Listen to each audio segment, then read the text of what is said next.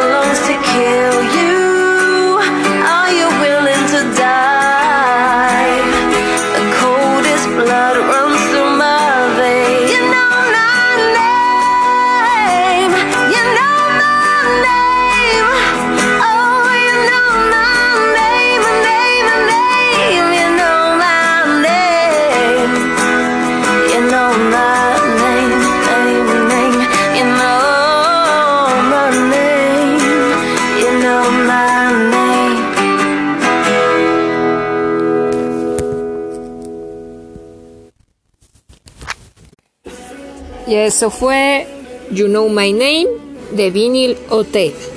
Me encanta esa canción. Bueno, soy Temistoclea Tesla. Les recuerdo que estamos leyendo el libro negro del cine mexicano. ¿De acuerdo?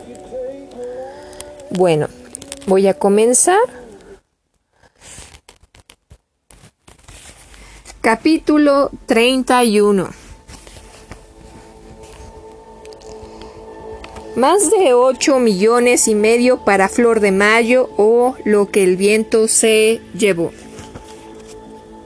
Seguían haciéndose negocios increíbles durante la dictadura monopolista del licenciado Garduño, y los productores del grupo de la mejor época, conociendo el lado flaco del director del banco, que a todo trance no quería que hubiese más distribuidoras que las patrocinadas por el banco y manejadas con gran discreción, pero con gran efectividad por el señor Espinosa a través de Wallerstein, Raúl de Anda, Zacarías, Mier y Brooks, después separadamente productores estos dos últimos, pero reconociendo al mismo socio y amo. dos de los hermanos Rosas, los hermanos Calderón, Gómez Muriel, los hermanos Rodríguez y la docena de pseudo productores satélites manejados por Wallerstein. Todas estas gentes seguían manejando el negocio, dando cierto, cierta beligerencia al licenciado César Santos Galindo, al grupo de la Columbia Pictures, encabezado por Cantinflas, y en forma secundaria a los pasivos hermanos Pedro y Jesús Galindo, a Jesús Grobas y a Fernando de Fuentes. Hubo año en que se produjeron 116 películas de largometraje. Los productores independientes recibían alguna migaja de vez en cuando para acallar los alaridos y evitar las protestas.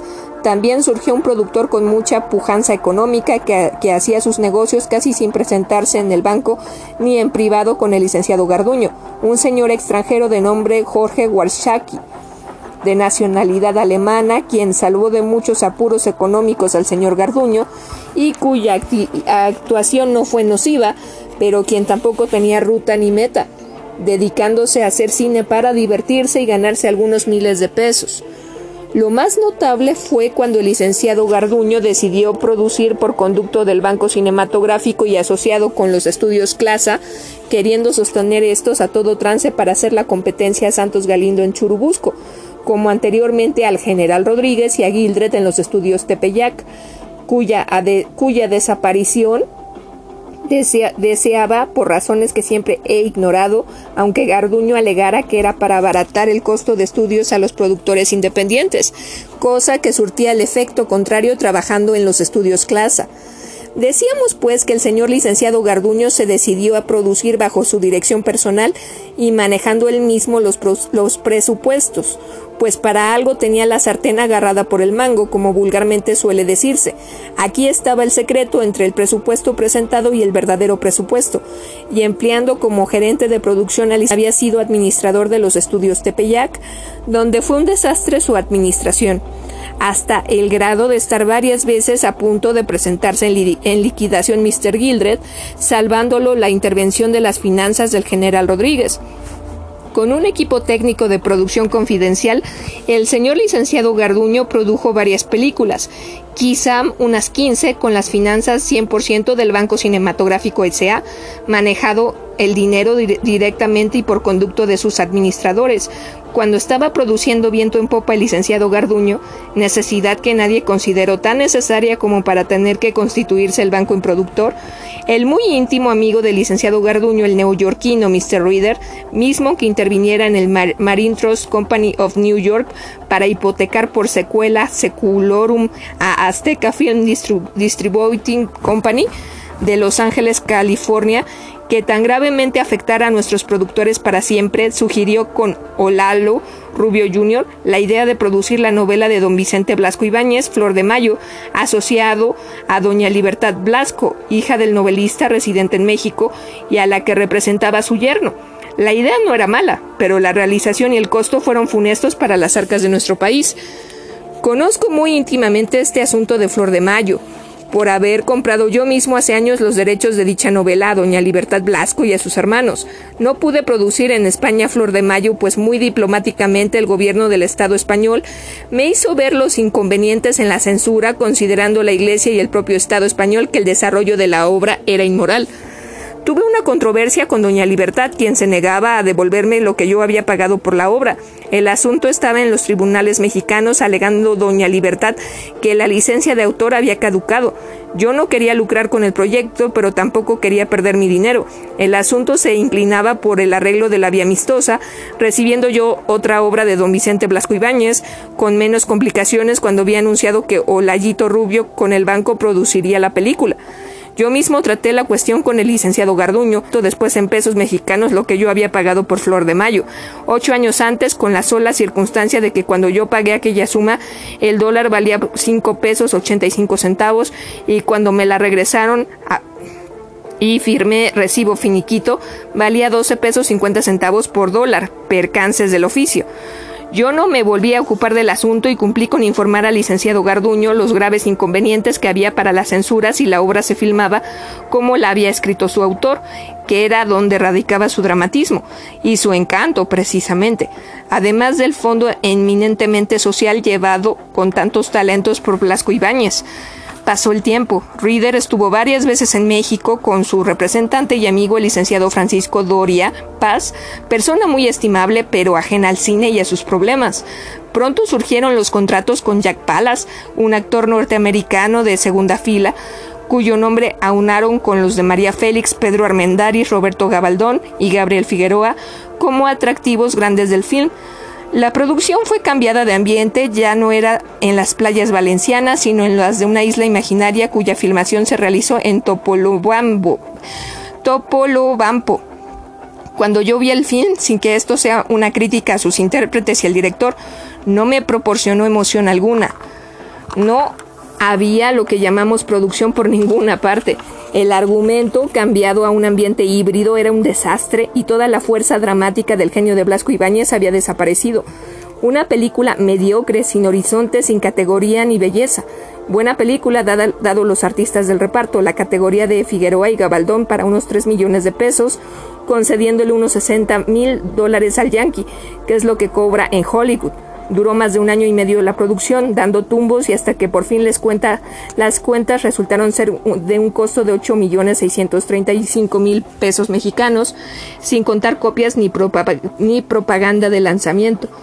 La película más cara y más mala, dado su costo, que ha producido el cine mexicano por obra y gracia del licenciado Garduño en persona, con la colaboración de Reader, Olayo Rubio, Francisco Doria Paz y bajo la administración del licenciado Ángel de la Fuente, buen litigante español, pero que ni en Tepeyac ni después dejó de ser hombre de las confianzas de Garduño, ha vuelto a dar golpe en el cine. ¿En dónde quedarán algo más de 5 millones de pesos? Fácil es explicarlo en los libros, con recibos, nóminas y mucha tinta y papel. Pero para un señor que entiende de cine, aquí en Francia, Estados Unidos o España, sumando nuestros costos y nuestra experiencia, Flor de Mayo costaría lo sumo 3 millones, 5 millones que el viento se llevó. Qué ironía de nuestros hombres de finanzas, mientras millones y millones despilfarraba Garduño por causas que prefiero callar, nuestro sufrido pueblo mexicano se muere de hambre y clama a los cuatro vientos por una mayor honradez administrativa de nuestros funcionarios. En unas páginas de mi libro Nace un bandolero digo lo siguiente, no se necesita ser un gran observador ni conocer a fondo las estadísticas para saber que México está dividido en dos clases sociales que forman las fuerzas vivas del país, el rico y el pobre, algunos muy ricos y los pobres la mayoría muy pobres. La clase media, aunque muy importante y de donde han salido los hombres del país más eminentes, carece de la significación política que habría de desearse produciéndose el fenómeno de que muchos hombres de esta clase media que han escalado situaciones políticas superiores al calor de un régimen.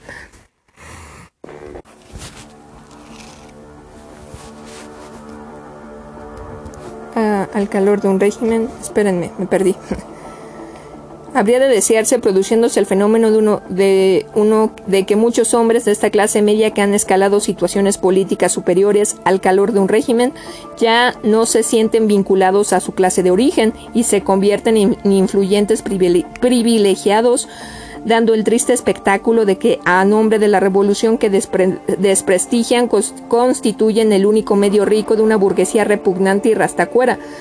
Medio millón de habitantes ricos y cerca de 30 millones de habitantes pobres.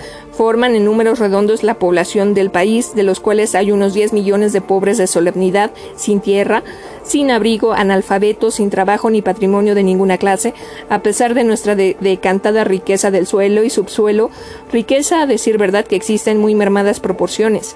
La riqueza de un país radica en la calidad y preparación de sus hombres y en su aptitud para producir, y un gobierno sin moral, sin moral corrompe a sus gobernados. Por lo tanto, la moral y el trabajo son la riqueza fundamental de una nación nuestras de miseria económica, faltos de salubridad, higiene y alimentos nutritivos, sin contar las enfermedades endémicas que a su estado físico es lo más parecido al tuberculoso. Más bien se puede decir que esta masa de 10 millones existen y sobreviven harapientos y descalzos, algunos hasta desnudos. Ejemplos, los tarahumaras en Chihuahua, los chamulas en Chiapas, los indios del Valle del Mezquital en Hidalgo, etc.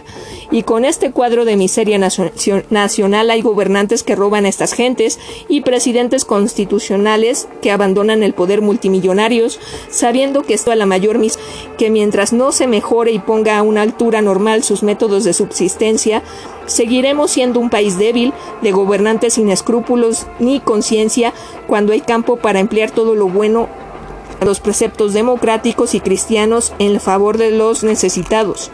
Después tenemos 5 o 6 millones de habitantes que trabajan y producen, los que aportan el erario más de más del 60 por 75% de los ingresos para el desarrollo del programa del gobierno y quienes resisten los devaneos presupuestales de los impreparados estadistas, los errores, alzas y bajas de los contribuyentes, de las contribuciones los delirios políticos y sociales de gobernantes líricos y sobre todo el continuo saqueo de las arcas de la nación durante muchos años, que no, en, que no todos han sido militares precisamente ni hombres salidos de las filas de la revolución, con más presteza de manos estos desacatos de políticos que auge económico inflan el presupuesto de obras nacionales a base de préstamos internacionales que comprometen el crédito nacional en las futuras generaciones e hipotecan la soberanía del país. No siendo un libro este de política, tenemos que adentrarnos en los problemas nacionales para condenar públicamente a los despilfarros gubernamentales y la falta de honradez en todos los ámbitos de nuestra turbia política siendo escandaloso dentro de la industria del cine lo ocurrido con Flor de Mayo y condenando los procedimientos del Banco Nacional Cinematográfico SA y de su director, el licenciado Garduño, no pararon aquí los, los despilfarros, sino que estos tomaron aspectos inverosímiles, según se verá más adelante.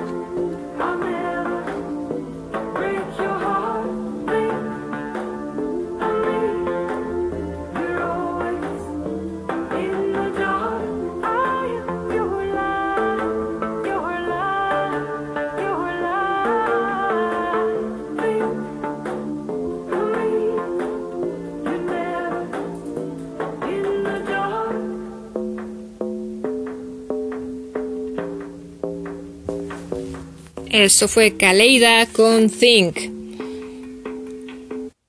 Es una canción bellísima que utilizaron para el soundtrack de la película de John Wick 2. Bueno, voy a seguir. Capítulo 32. Alarcón contra Churubusco interviene el licenciado Uruchurutu, Azcárraga y la televisión. ¿O dónde quedó la bolita? Los estudios Clase y Tepeyac, dos fuentes de trabajo cerraron sin protestar sin protesta mayor del sindicato de la producción por la pérdida de dichas fuentes. En cambio, Gregorio Wallerstein terminaba los estudios Cuauhtémoc muy cerca de los de Clasa. Era evidente que no importaba a los funcionarios y a las eminencias en economía del Banco Nacional Cinematográfico y del Banco de México, y al mismo tiempo Carrillo Flores, secretario de Hacienda, que los dineros de la nación se perdieran y que los obreros se fastidiaran y que el cine decayera, si el monopolio de Jenkins se, se favorecía en sus inversiones, como en este caso particular de Wallerstein cabeza visible del monopolio en la producción, tomando posiciones para la televisión en los estudios Cuauhtémoc de la misma calzada de Tlalpan.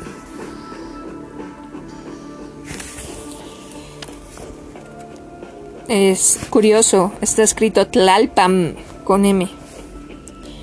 Ni idea por qué. Bueno, el colmo asociado con Wallerstein con acciones mayoritarias se encuentra el actor Víctor Parra, entonces ejecutivo de la Asociación de Actores. El comentario en los corrillos cinematográficos afirma que Parra representa los intereses de Miguel Alemán Jr., y del mismo licenciado Rodolfo Echeverría, secretario de los actores, como en estas sociedades anónimas todo es posible, no es difícil sea cierta tal versión, ya que es público que Rodolfo Landa, licenciado Echeverría, ha dado facilidades con los actores al límite. Teniendo Jenkins a Wallerstein en los flamantes estudios Cuauhtémoc y asegurado que el señor Emilio Azcárraga de que producirían programas de televisión baratos para su televicentro asociado con O'Farrell y Jenkins, le estorbaban los estudios Clasa y lograron cerrarlos.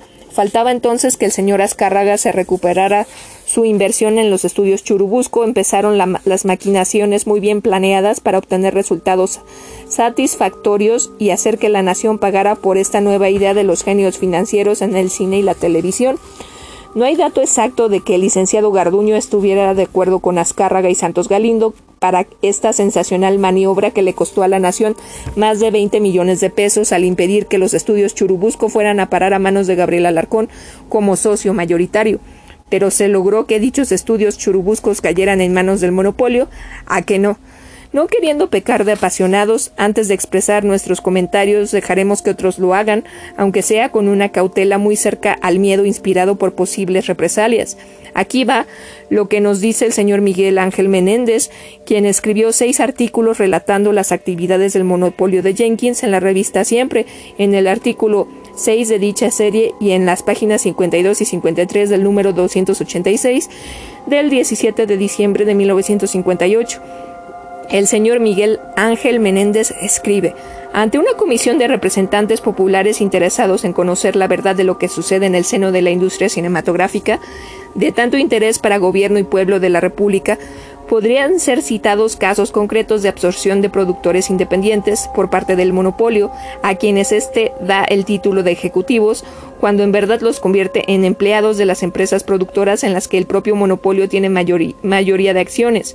Mediante esta incorporación de productores independientes que parece inocente recurso industrial, el monopolio de la exhibición logrará control de, los de las tres compañías distribuidoras que integran con el Banco Nacional Cinematográfico, el sistema financiero directriz de la industria. No todos los funcionarios públicos han procedido siempre con lenidad ante el, problema, justo es decirlo. Hace poco la entereza de uno, cuyo nombre callamos para que no pueda interpretarse jamás, que utilizamos estas columnas para laudar a los poderosos, aunque en el caso bien merecía la loa, el funcionario evitó con drástico proceder una maniobra del monopolio que habría cerrado el círculo económico, la hegemonía industrial a que aspira, el de la producción, la distribución y la exhibición de las películas en México. Refiero el notable incidente porque bien merece los honores de la letra de molde. El propietario de conocidos estudios de cine trataba de venderlos en 20 millones de pesos. Los del monopolio de la exhibición le pagaron la suma para concluir el negocio. Faltaba solamente llenar fórmulas notariales cuando las partes recibieron sendas invitaciones del funcionario para acudir a su despacho. El propietario de los estudios fue el primero en ser conducido ceremoniosamente a la presencia del funcionario y se desarrolló un diálogo parecido a este.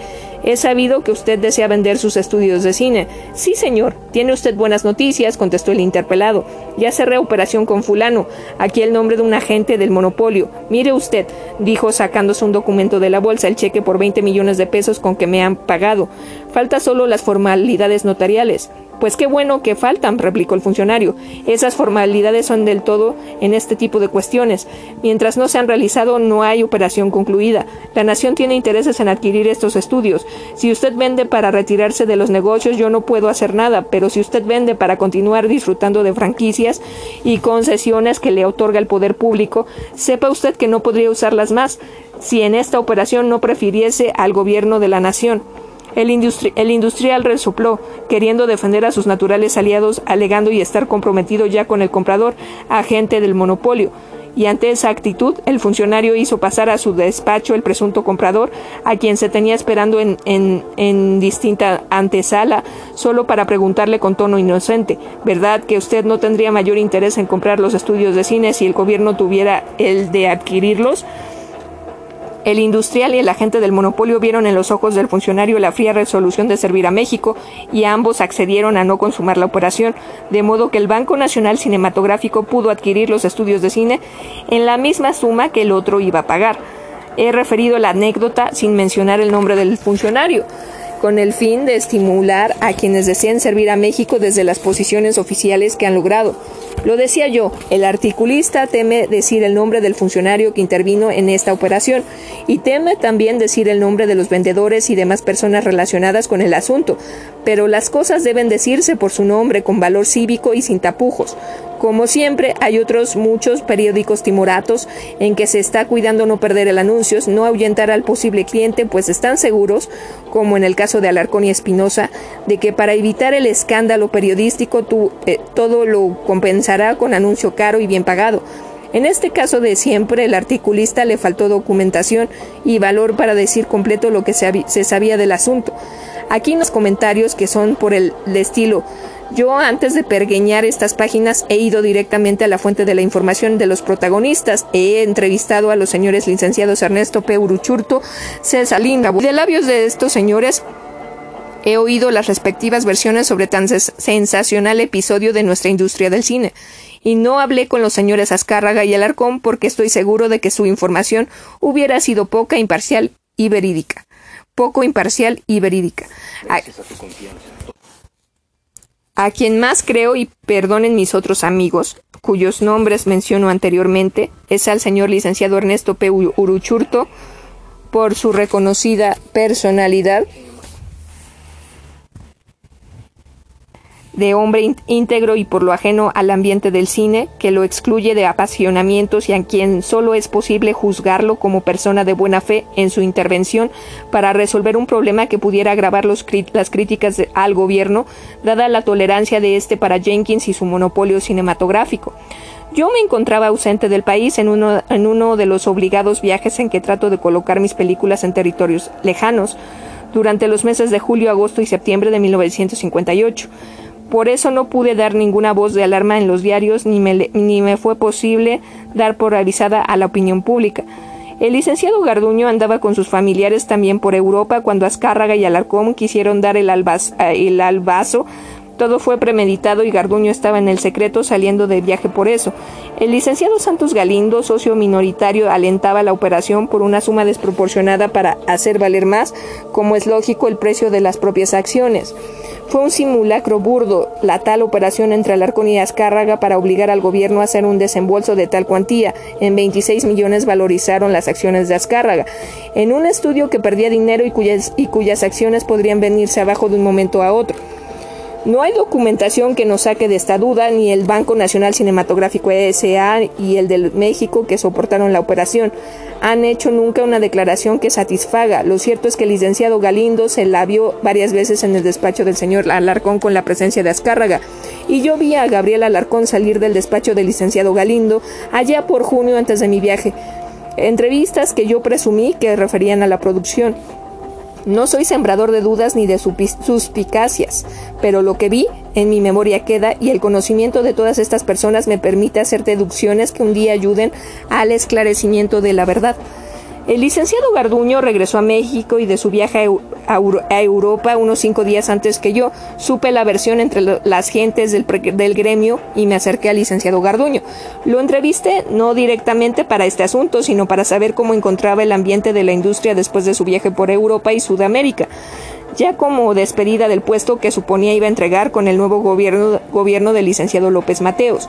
Aprovechó pues los últimos meses para recorrer varios países como director del banco en un plan de, azar de nuestra industria y con gastos que deberán constar en los libros de Cimex S.A. y películas mexicanas S.A., cuyos negocios, no muy prósperos ni ventajosos, por cierto, originaron el motivo del viaje.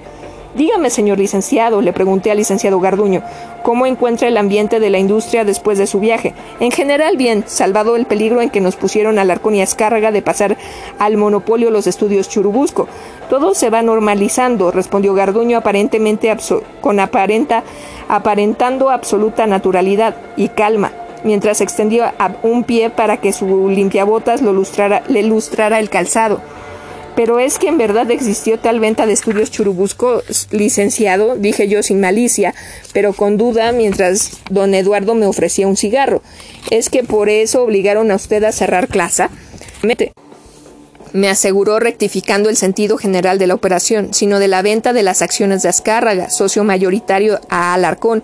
Afortunadamente, el licenciado Santos Galindo puso a tiempo, tiempo en conocimiento de lo que ocurría al licenciado Uruchurtu, quien a su vez le comunicó al presidente con órdenes de este. El regente procedió a deshacer la operación, cuyos trámites iniciales estaban ya firmados. Imagínese usted todos los estudios en manos de Alarcón.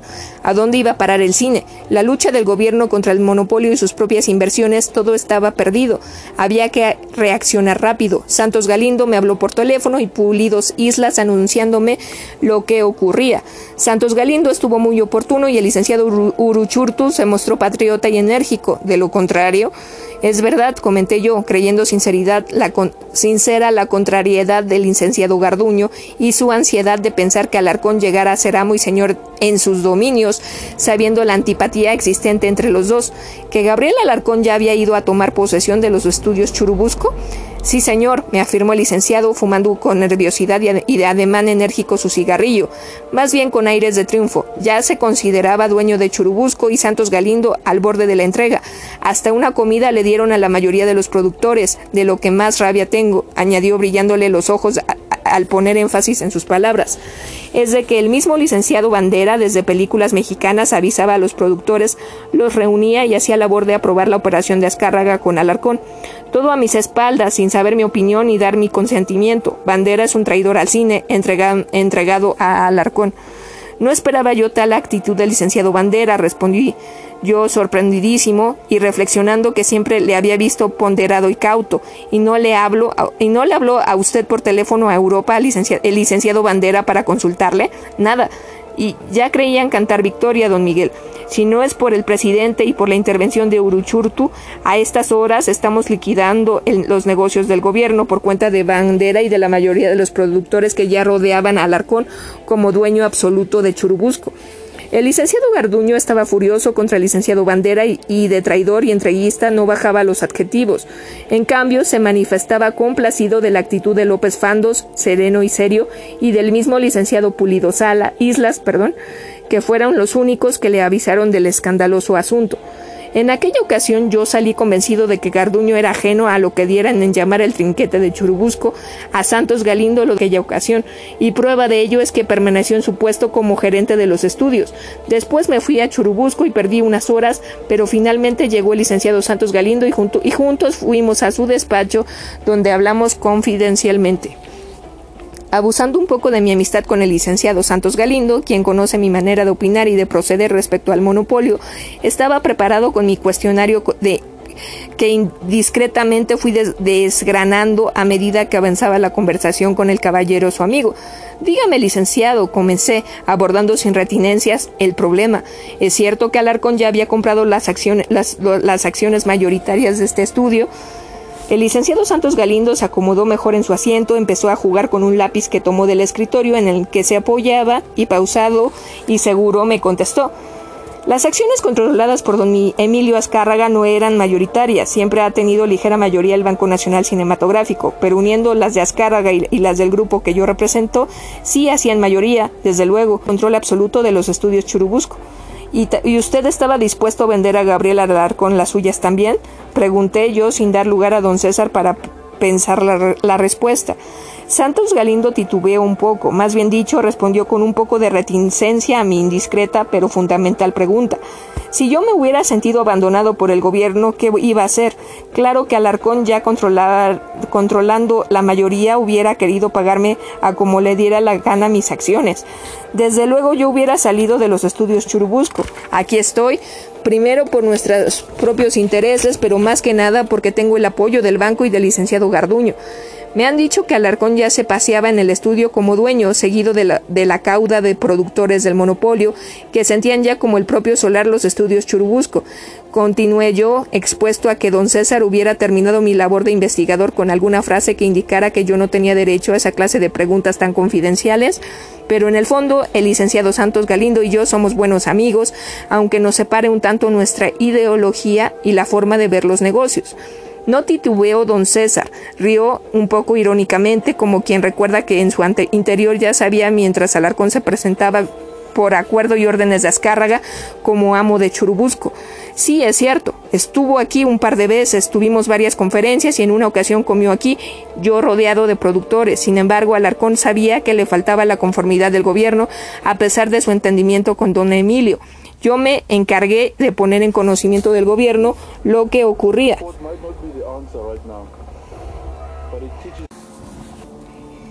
En ausencia del licenciado Garduño, quien estaba en Europa, no tuve más recurso que molestar al licenciado Uruchurtu, le expuse a Ernesto la situación, le indiqué los peligros de que Jenkins y su gente se apoderaran de los estudios Churubusco y hasta de que se perdiera toda la inversión del gobierno a través del Banco Nacional Cinematográfico, y Ernesto me ayudó.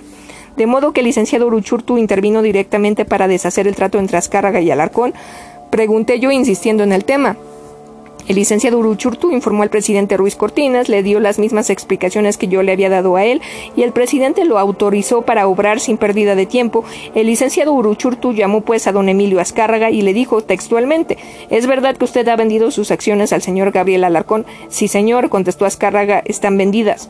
¿Se ha firmado la escritura y están entregadas las acciones? No, señor licenciado, pero el trato está hecho y solo faltan algunos detalles. Deshaga el trato, señor Azcárraga. Usted tiene otros negocios importantes y debe interesarse, eh, interesarle estar en buena armonía con el gobierno. Aquí lo espero dentro de tres días. ¿Y qué ocurrió después? Seguía yo preguntando con vivacidad. En principio quedó convenido que el Banco Nacional Cinematográfico se, adjudicara las acciones, devolviendo el, dinero al señor Alarcón, es decir, pagando a Azcárraga. Todo quedó en regla, y confirmado a la llegada del licenciado Garduño, a quien yo había avisado por teléfono a Europa, así salvamos a Churubusco. Y en cuanto se vendieron las acciones del señor Azcárraga y su grupo, por, por primera vez pareció el licenciado Santos Galindo molesto por mi indiscreción. Dejó el lápiz y revolviéndose en el asiento sonrió y luego me dijo en serio y en serio y discretamente. Pregúntaselo al licenciado Garduño. Yo ahora no recuerdo exactamente a cuánto montó, montó la operación. Garduño no había querido decírmelo, más bien dicho, lo había esquivado. El licenciado Santos Galindo también rehusó darme una respuesta categórica por la primera vez, pero más tarde declaró los 26 millones de pesos. Ninguno en la industria, salvo los directores del Banco de México y el cinematográfico, sabe a ciencia cierta cómo se verificó tal operación ni cómo se dividieron el dinero los interesados. Se pagaron las cantidades justas a que se cotizaron las acciones, se infló intencionalmente el valor de ellas para obtener una utilidad indebida al hacerse el desarreglo del trato Alarcón Azcárraga. ¿Cuántas conjeturas se han hecho alrededor de esta cuantización en la que tuvo que intervenir el licenciado, el licenciado Uruchurtu, hombre honesto y de firmes resoluciones cuando se trata del interés del país? Pero los demás obraron al mismo nivel de honradez. ¿No fue solo un juego de bolsa en que la nación pagó el pato? No me hubiera estado, no hubiera estado de más una declaración pública del Banco Nacional Cinematográfico, pero no la hubo. En el último informe presidencial del primero de septiembre de 1958 no podía caber tan, tan poco, porque ya eran las postrimerías del gobierno Ruiz Cortinista. En mi entrevista con el licenciado Ernesto, entrevista con el licenciado Ernesto P. Uruchurtu en julio de 1959, delante de los señores generales César López de Lara, Marciano González y F. Díaz, abordé la cuestión. ¿Es verdad, señor licenciado, que intervino usted en la supuesta venta de las acciones de los estudios Churubusco por el señor Emilio Azcárraga y el señor Gabriel Alarcón? Sí, es cierto, me respondió el licenciado sin titubear un segundo. Cuando el licenciado Santos Galindo, viejo amigo mío, me informó de los peligros que aquello entrañaba, yo informé a mi vez al señor presidente Ruiz Cortines, quien me autorizó a hacer lo conveniente para que el banco del de esas acciones y no el monopolio. En ausencia del licenciado Garduño, responsabilidad y se compraron esas acciones. A su regreso, Garduño completó los arreglos. Y es verdad que ahora el licenciado Santos Galindo quiere vender las acciones de su grupo. Pregunté yo, un tanto indiscreto. Yo terminé mi misión, eso es cosa de él y del banco. Uruchurtu sonrió y agregó con desusada amabilidad. Yo lo hice, lo hice por defender los intereses de la nación. Ahora vaya usted e investigue. Si encuentra algo chueco, que no creo que lo haya, duro con ellos. Nos despedimos. Yo siempre he tenido la mejor y más alta opinión del licenciado Ernesto P. Desde que fue oficial mayor en gobernación y como regente de la Ciudad de México, con escasos lunares y faltas, quizá más bien de sus colaboradores, ha tenido en lo general magnífica labor y su prestigio resuena en la acústica del pueblo. Si hubo lucro indebido en la operación de las acciones de los estudios Churubusco, no será Uruchurtu quien tenga mancha alguna. La cosa anda entre comerciantes y mis suspicacias se inclinan a creer que Azcárraga y Alarcón hicieron espléndido negocio a costillas de las arcas de la nación. En cuanto al licenciado Juan Bandera Molina, gerente de películas mexicanas, lo entrevisté también. Con cierta crudeza le referí el enojo del licenciado Garduño contra él por su actitud entreguista respecto a Alarcón. El licenciado Bandera reaccionó molesto contra Garduño a su vez y enérgico replicó yo que, yo que sabía cómo andaban las cosas. Garduño, en lugar de irse de paseo por Europa y el Brasil, debería estarse aquí. Yo no hice más que secundar a los productores que gozosos estaban con Alarcón. Después de todo, yo estoy aquí como gerente por ellos. El licenciado Van de buena parte de razón. Los productores mayoritarios, Grupo Jenkins, son los que mandan y dan las decisiones, enfrentándose al banco y al gobierno, sabiendo que Jenkins está apoyado por los demás arriba. Y aquí nos vamos a quedar y regresamos más tarde. Cuídense.